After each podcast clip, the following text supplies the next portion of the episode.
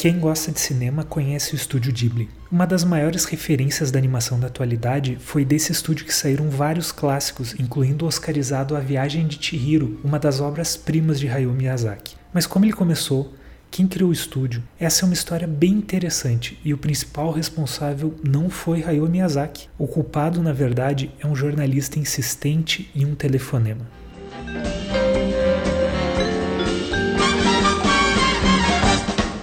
Olá, meu nome é Lucas e esse é o primeiro Cine Story especial sobre o estúdio Ghibli. Só antes de passar para a história, eu queria dizer que esse é o primeiro de uma série de episódios especiais que vão contar a história do estúdio Ghibli e fazer a análise de vários de seus filmes, tá certo? Eles vão sair quando estiverem prontos, porque tem muita pesquisa envolvida, mas você pode assinar o nosso mailing para ser sempre avisado disso e receber algumas outras notícias e textos sobre cinema.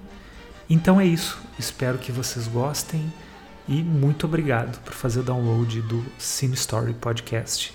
Visite cinestory.com.br para ver mais coisas sobre cinema.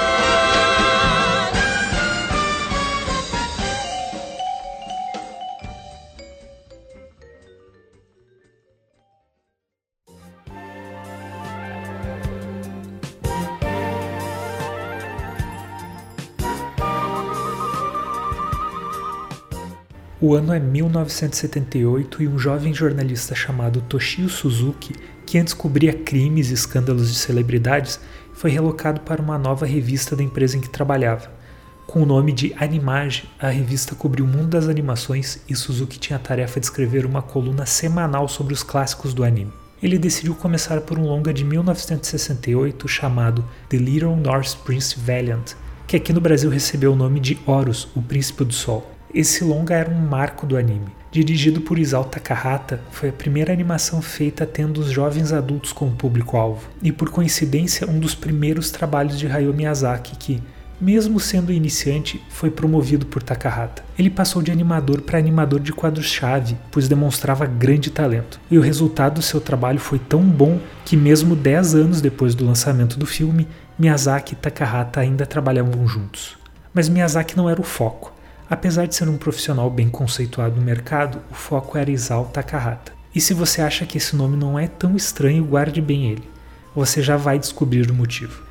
Bem, Suzuki iria escrever a coluna e precisava conversar com Takahata para saber mais detalhes e conhecer mais da sua opinião sobre o filme. E por isso ele pegou o telefone e ligou para o diretor.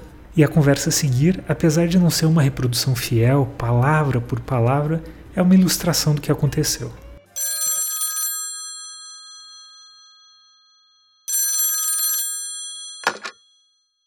Alô, Takahata falando, quem é? Olá, meu nome é Toshio Suzuki, sou um jornalista da revista Animage. Sim, como posso ajudar? Eu tenho uma coluna semanal sobre os clássicos da animação e gostaria de conversar com o senhor sobre Horus, o Príncipe do Sol. Ah, peço desculpas, mas não gostaria de falar sobre isso. Mas por que não? A coluna seria bem mais completa, coisa e tal. Não, não. Existem vários motivos para eu não querer falar. Cite 15. E depois de quase uma hora tentando explicar para o jornalista insistente o porquê ele não queria falar, Takahata disse o seguinte: Vamos fazer assim então. Eu não posso falar por tudo que já comentei, mas eu vou chamar o meu parça aqui, o cara que fez o filme junto comigo e ele poderá falar tão bem quanto eu sobre isso. Ô Miyazaki, pega o telefone aqui. Alô, aqui é o Miyazaki, com quem eu falo? Meu nome é Toshio Suzuki, sou jornalista e gostaria da sua opinião sobre a animação Horus, o Príncipe do Sol, que o senhor fez com o Sr. Takahata. Claro, claro. Posso dar minha opinião sim, só preciso que você me faça um favor. Que bom, diga o que você precisa. Que você me dê 16 páginas de espaço na revista para eu poder dar minha opinião. Sabe, tenho bastante coisa para falar sobre o filme. 16 páginas? Infelizmente eu não consigo tudo isso de espaço. Ah, mas é uma pena. Vamos combinar uma coisa. Eu preciso voltar a trabalhar aqui. Enquanto isso, você fala com seus editores e, se conseguir garantir 16 páginas, eu darei a minha opinião com prazer.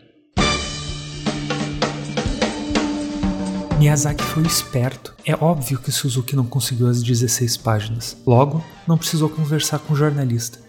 Acontece que um ano depois, em 1979, foi lançado O Castelo de Cagliostro, um longa-metragem com os personagens de uma famosa série chamada Lupin Sansei. Essa animação foi dirigida por Miyazaki, e adivinha quem foi designado para ir até o estúdio entrevistar o diretor? Sim, ele mesmo, Suzuki.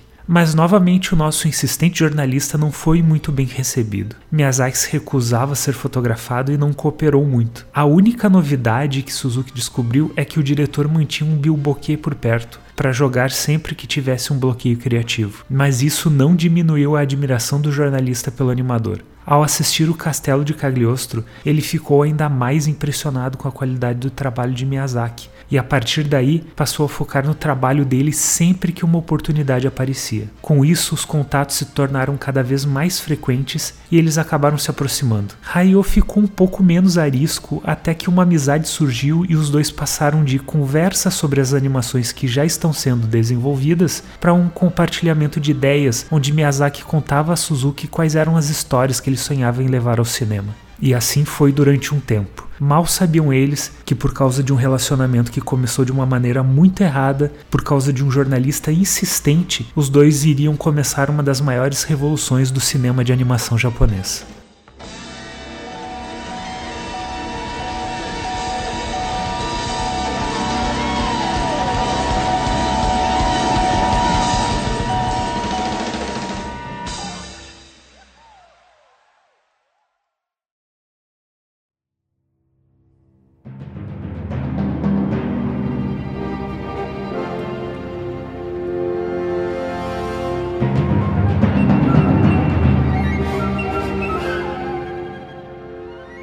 Enquanto discutiam ideias durante as conversas em bares e restaurantes, os dois amigos começaram a ficar cada vez mais empolgados com as possibilidades. Não seria ótimo poder tirar aquelas ideias do papel ao invés de ficar apenas dirigindo episódios de séries e longas para outros criadores e estúdios? Então Miyazaki contou a Suzuki a nova história que havia imaginado. A trama se passaria mil anos após um evento que quase extinguiu a raça humana. No longa, uma menina chamada Náusica teria que enfrentar os perigos que uma nova catástrofe natural está trazendo, além, claro, de ter que enfrentar o pensamento de outros humanos. Era uma história sobre como o ser humano interage com o meio ambiente, a importância de cuidarmos do nosso planeta e a importância de conhecermos o outro lado, de vivermos em equilíbrio com o que nos rodeia. E o Suzuki gostou tanto, mas tanto dessa história, que ele disse para o Miyazaki que eles tinham que tirar essa ideia do papel e que ele iria ajudar a fazer isso acontecer. Então ele escreveu um projeto e foi a todos seus contatos no meio. E vamos lembrar que ele trabalhava em uma revista sobre animação, então ele tinha muitos contatos para buscar o dinheiro que eles precisavam para produzir Náusica do Vale do Vento. Mas apesar de todo o bom relacionamento que ele tinha no meio, a resposta era sempre a mesma não tem como lançar um longa que não seja baseado em mangá. Se você tivesse um público já estabelecido com uma história em quadrinhos para nos ajudar nos esforços de marketing, poderíamos sim investir. Mas como não tem, a resposta é não. A resposta foi sempre essa, porque era assim que o mercado japonês funcionava e em boa parte é assim que ele funciona até hoje. Primeiro saiu mangá, depois saiu anime que pode ser uma série para TV ou longa-metragem para o cinema, TV ou mesmo direto para home video. Então, após muito tentar, Suzuki foi conversar com seu amigo Miyazaki, olhou ele bem nos olhos e disse: Cara, eu vou ser bem sincero. Pra gente conseguir fazer esse filme, primeiro tu tem que fazer um mangá contando essa história. Senão ninguém vai financiar. O bom é que eu te consigo 16 páginas na revista onde eu trabalho.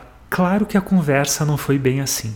E nem foram apenas 16 páginas que Suzuki conseguiu para a publicação de Náusica do Vale do Vento. Foi muito mais. Afinal, lá no Japão, os mangás costumam ser publicados em pequenos capítulos dentro de revistas com outras matérias ou outras histórias. E foi assim que, depois de um ano, a história criada por Hayao Miyazaki era a seção favorita do público da Animage. Eles tinham conseguido criar sua base de fãs e, em 1983, receberam o sinal verde e o dinheiro para produzir o longa. Mas é claro que nem tudo foram flores. Adivinha se no final daquele ano a produção do longa já não estava atrasada? O lado bom é que Hayao Miyazaki teve sorte duas vezes. A primeira foi ao convidar um antigo amigo para o projeto, e a segunda foi ao descobrir um jovem de tão grande talento que anos mais tarde também iria revolucionar o mercado de animes.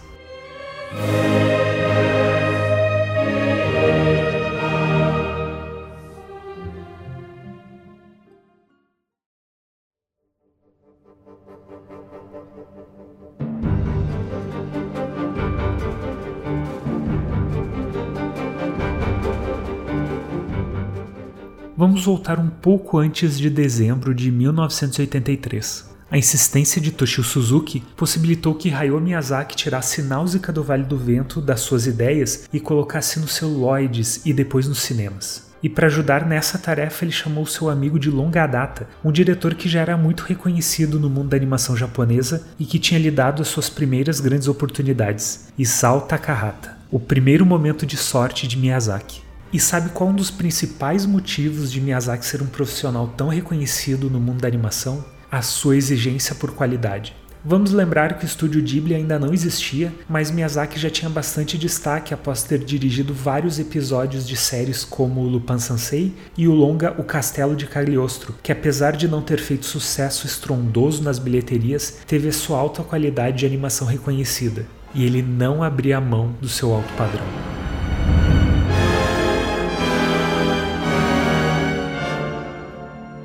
Por isso, em dezembro de 1983, a produção estava atrasada. Se o ritmo se mantivesse, eles não conseguiriam lançar o longa na data prevista. Por isso, Suzuki colocou um anúncio na Animage chamando por mais animadores. E foi aí que a sorte bateu a porta de Miyazaki pela segunda vez. Dentre várias pessoas que responderam ao anúncio, um jovem se destacou. Ele entregou o seu portfólio para o diretor, que ficou impressionado com os storyboards feitos pelo novato. Ele reconheceu seu talento logo de cara e por isso o contratou. Esse jovem animador deixou Miyazaki tão impressionado que assim que entrou para o time ficou responsável por uma das principais tarefas do filme, a animação de um monstro gigante que Náusea enfrenta no clímax do terceiro ato. Miyazaki queria que a animação fosse detalhada e tivesse uma fluidez única. Como em todos os pontos do seu trabalho, ele exigia a perfeição e ficou muito satisfeito com o resultado do trabalho do novato, que era ninguém mais, ninguém menos que Hideaki Anno, que alguns anos mais tarde iria fundar o estúdio Gainax e dirigir uma das mais famosas e reconhecidas séries de anime, Neon Genesis Evangelion. Claro que esse anúncio trouxe outros animadores além de Hideaki Anno, e esse pessoal extra possibilitou que Náusea fosse lançado no prazo, se tornando um dos animes de maior sucesso em 1984. Filas se formavam na frente do cinema. A animação era aclamada por crítica e público.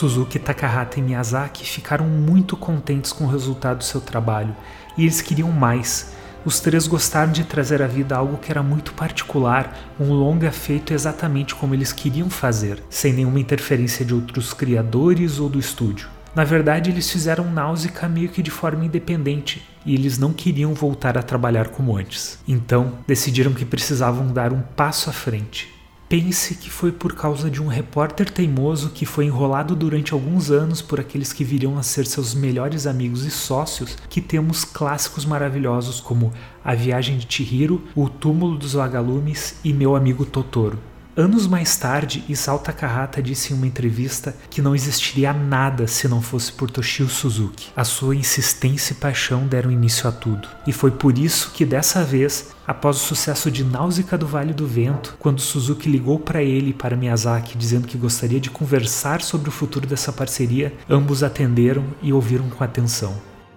E a partir desse telefonema nasceu o estúdio Ghibli.